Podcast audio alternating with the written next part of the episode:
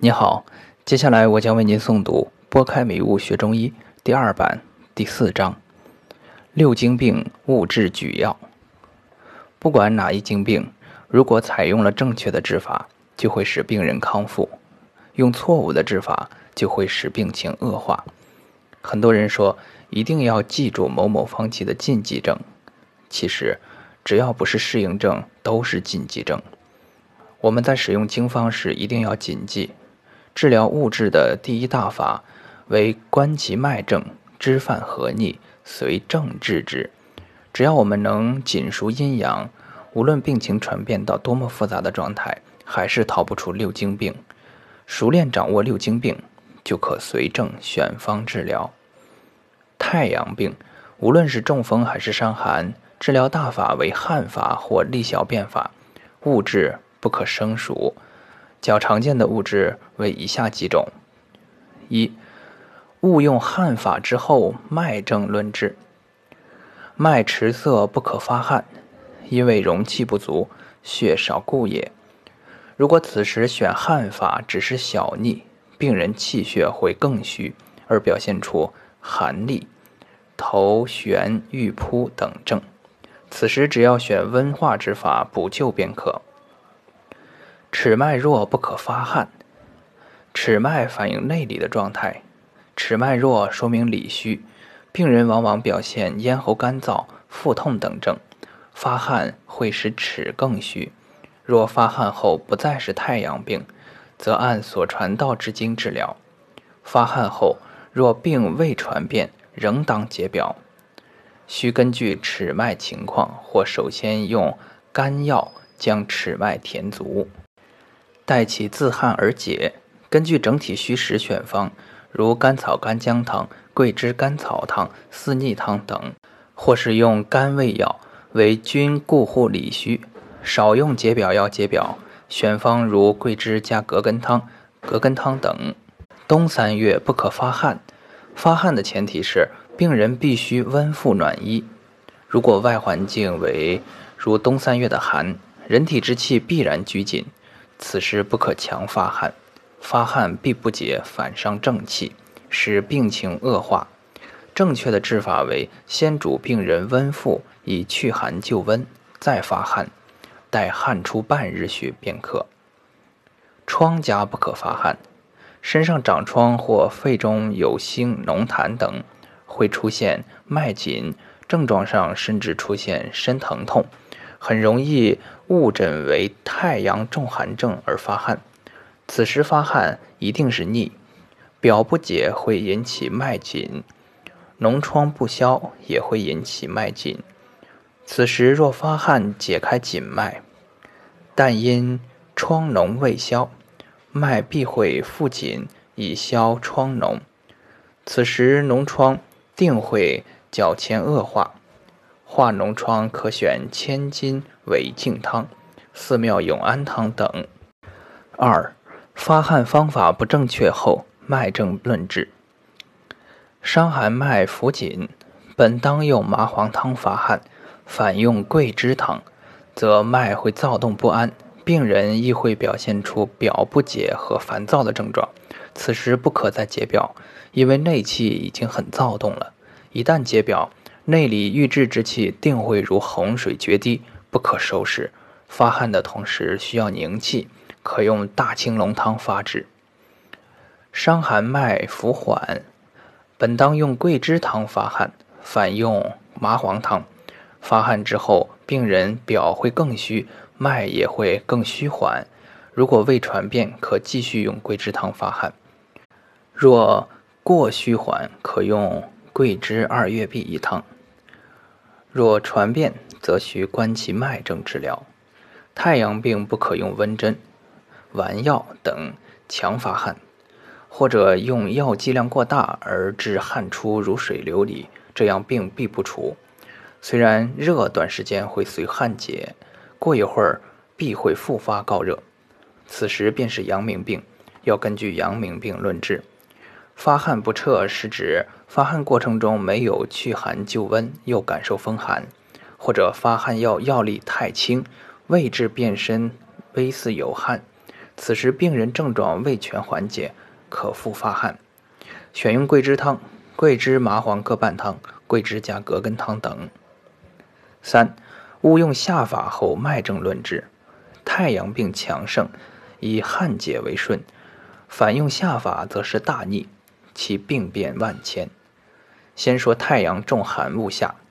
一、病本是表实，气内入太过，外出不及，表闭。如果选用了下法，而病人体质较好，病未传变，则仍可汗解。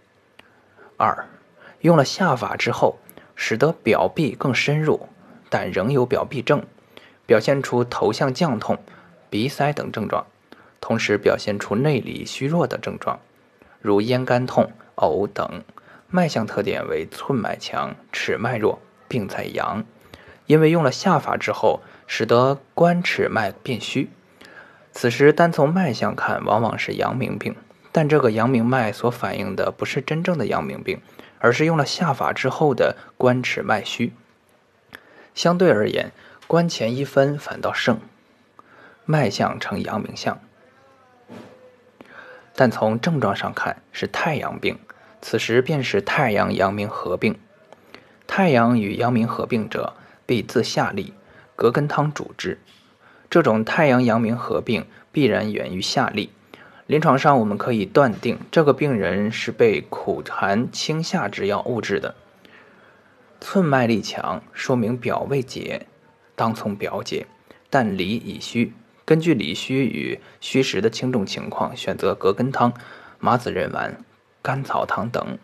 三，如果用了下法，表壁更进一步深入，由表壁深入到里壁，为阳气内陷。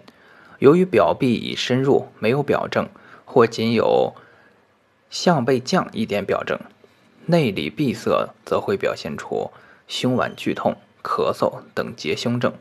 此时的脉象特点为寸脉已不是很实，关前一分非常结实。甚至可以摸到一个很实的结，关尺脉也较结实，但程度不及关前一分。寸为心肺，关为肝脾，此最实点位于寸关之间，为心下。此时必须赶紧治疗。寸已不实，不能从表解，只能用药下掉这些壅结的痰饮。可以选各陷胸汤、陷胸丸。临床上很多高血压、高血糖较重的病人很容易出现此象，此时必须赶紧下痰饮，否则很容易中风。如果表不解，心下有痰饮，可以用小青龙汤。如果结胸位置比较靠上，在寸脉结但没有表症，可以用吐法。四，如果用苦寒下法，或在用苦寒药时正逢女子经期。很容易使气结于下焦、膀胱等处，出现蓄血症。脉象特点为寸、关脉都虚，只有尺脉结实，而且往往很结实。此时可用下淤血的方剂，如桃核承气汤、抵荡汤、抵荡丸、桂枝茯苓丸等。五，如果用了下法之后，传到别经。则还是观其脉症，随症治之。太阳中风误用下法的传变与中寒相似。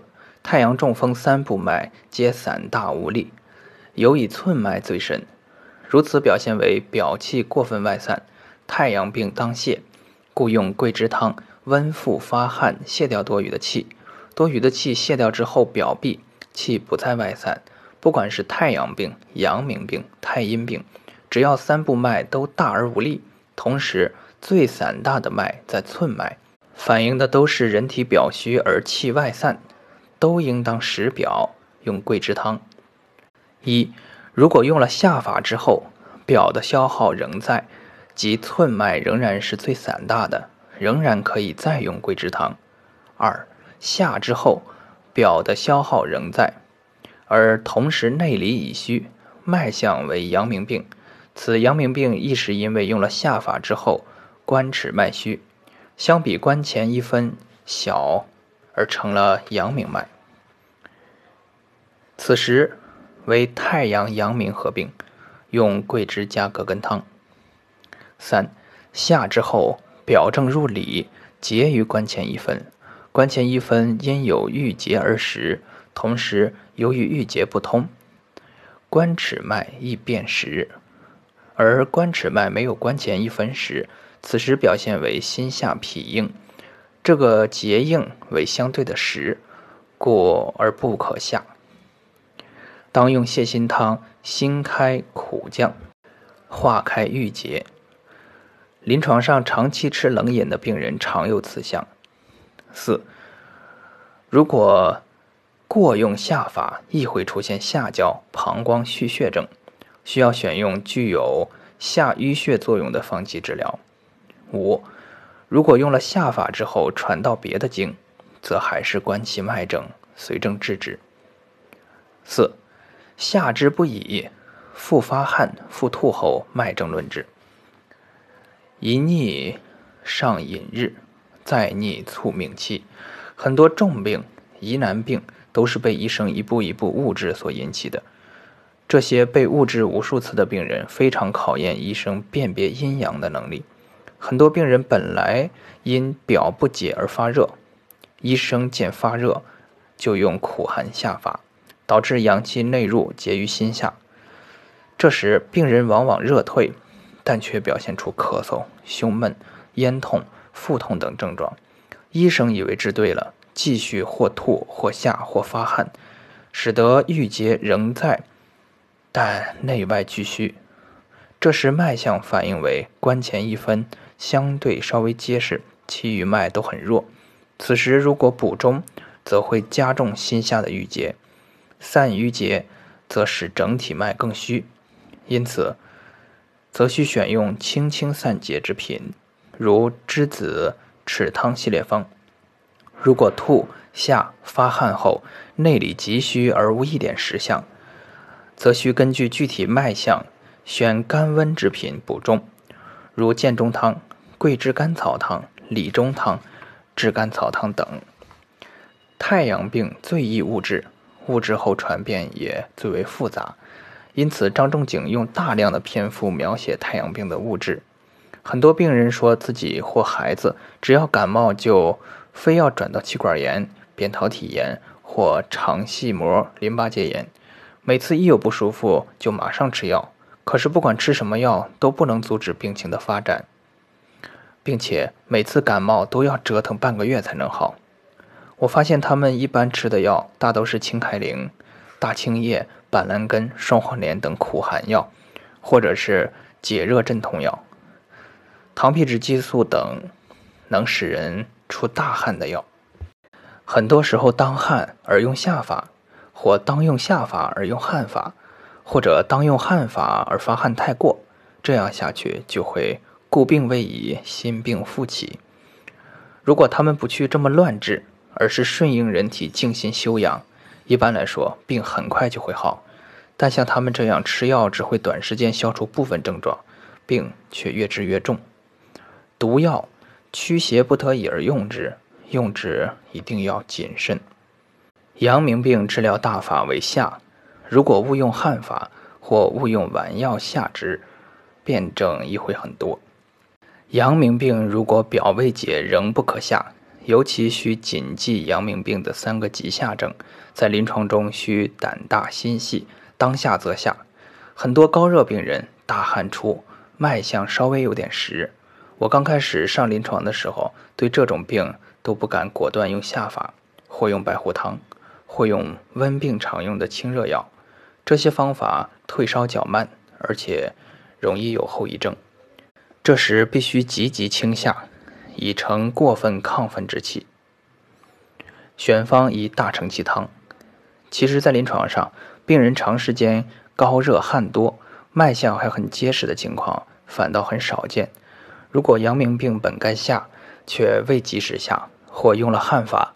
使人体气很虚，同时气还不停地往外耗散，在脉象上三部脉都只虚无实，尤其是尺脉最虚，此时不可下，只可用寒凝之药固护气，使气不外耗则安。选方如白虎汤、竹叶石膏汤等。如果阳明病误治不再是阳明病，则需观其脉证，随症治之。少阳病的治疗大法为合法，不汗而自汗。此时误用下法或误用汗法，都会使病情加重。只要病机未变，还可以用小柴胡汤。如果过汗之后，病人则会非常烦躁，很多精神分裂症都是这么治出来的。此时若是阳明病，则用阳明病的治法；若仍为少阳病，则可在合法的同时加一些重镇的药，使气静下来。选方如柴胡加龙骨牡蛎汤。少阳病用下法后，阳气很容易内陷，会表现出下利、胸胁微结等症。此时脉象虽仍为少阳，但尺脉已虚，内里空虚，无气可和，只能温中同时微和之。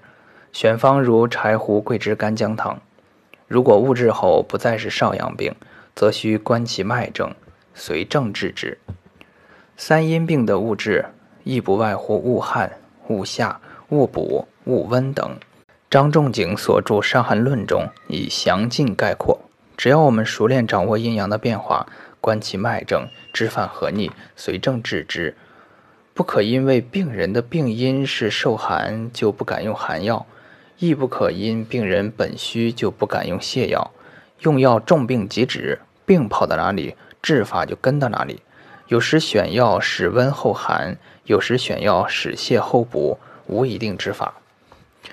无论是伤寒、温病，还是内伤、外感，都逃不出阴阳六经这个圈子。后世很多医者不究竟的辩证，很机械地将人看成不变动的死物，如将感冒分成若干型，胃病分成若干型等。